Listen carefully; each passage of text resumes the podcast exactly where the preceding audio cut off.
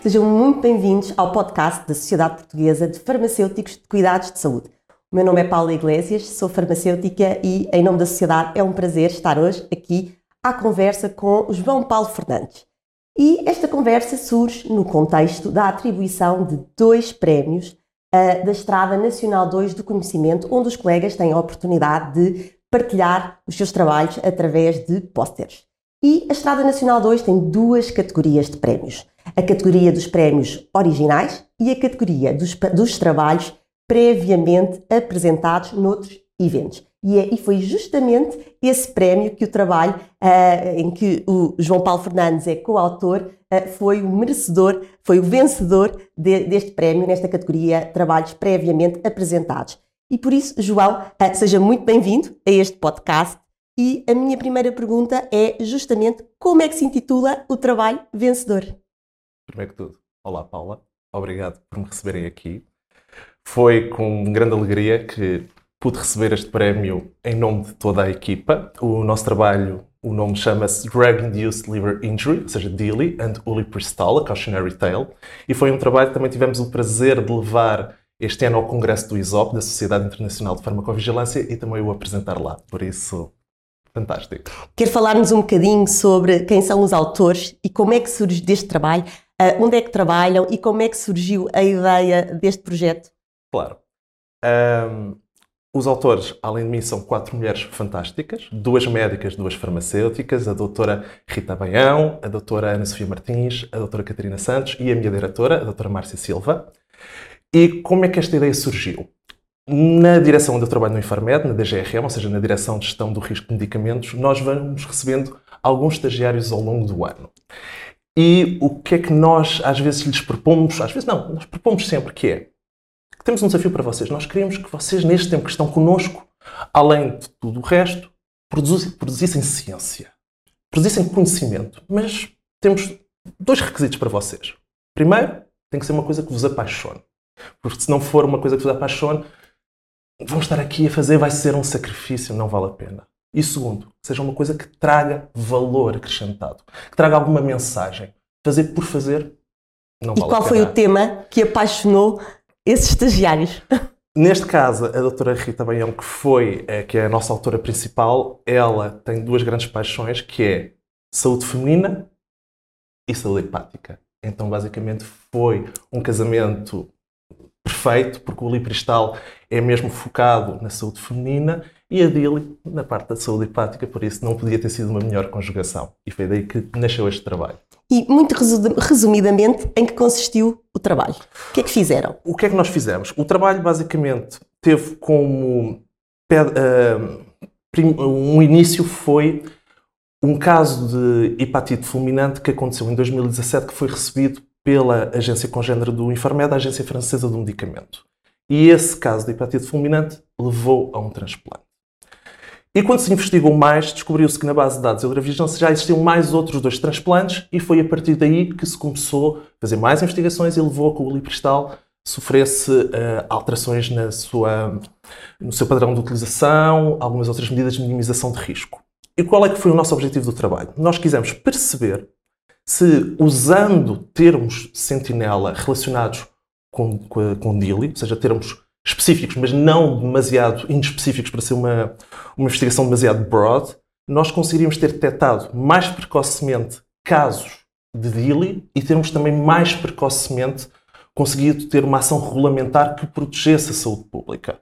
Por isso, nós pegámos na. Antecipar.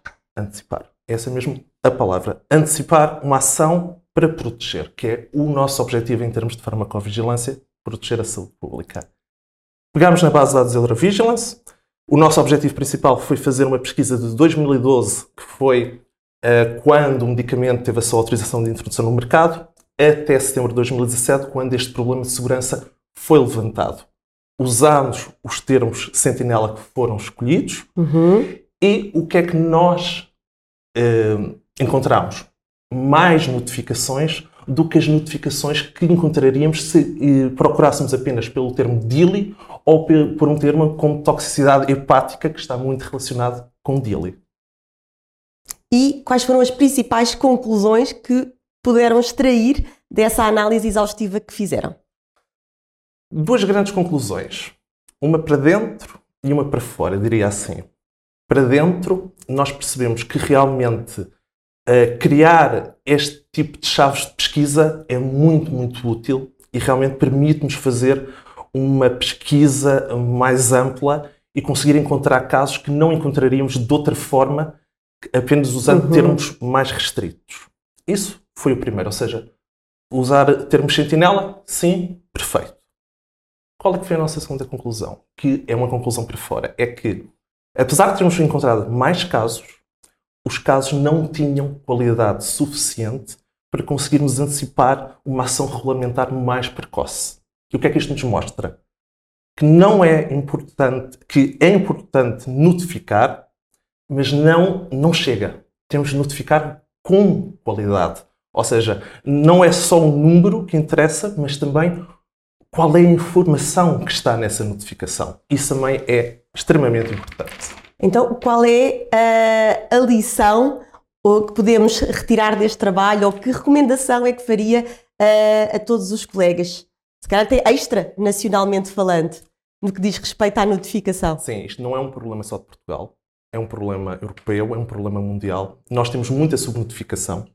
Por isso, a, a mensagem que eu gostaria de passar é: notifiquem, primeiro que tudo, mas segundo tudo é quando notificam, olhem para aquele caso e percebam: será que eu tenho informação aqui suficiente?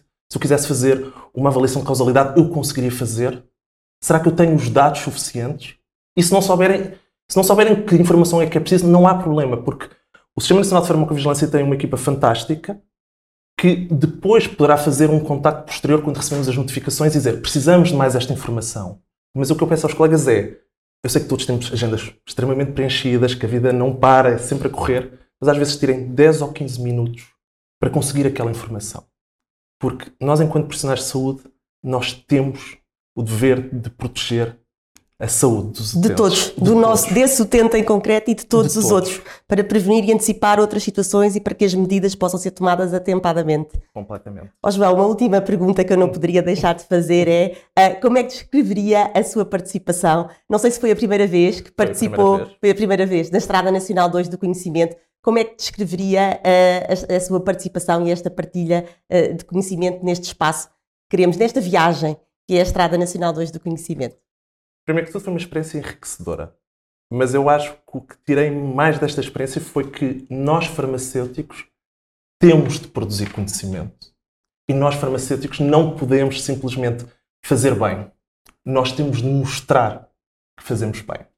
Porque só dessa forma é que realmente todos vão perceber algo que nós já sabemos. Que nós somos insubstituíveis e que nós somos profissionais excelência. E esse é um dos objetivos da Estrada Nacional do Conhecimento, sem dúvida, construir evidência científica e por isso obrigada e parabéns pelo Obrigado, prémio, parabéns pelo trabalho que desenvolveram uh, e uh, despedimos. Hoje ficamos por aqui, até breve, até ao próximo episódio, não percam.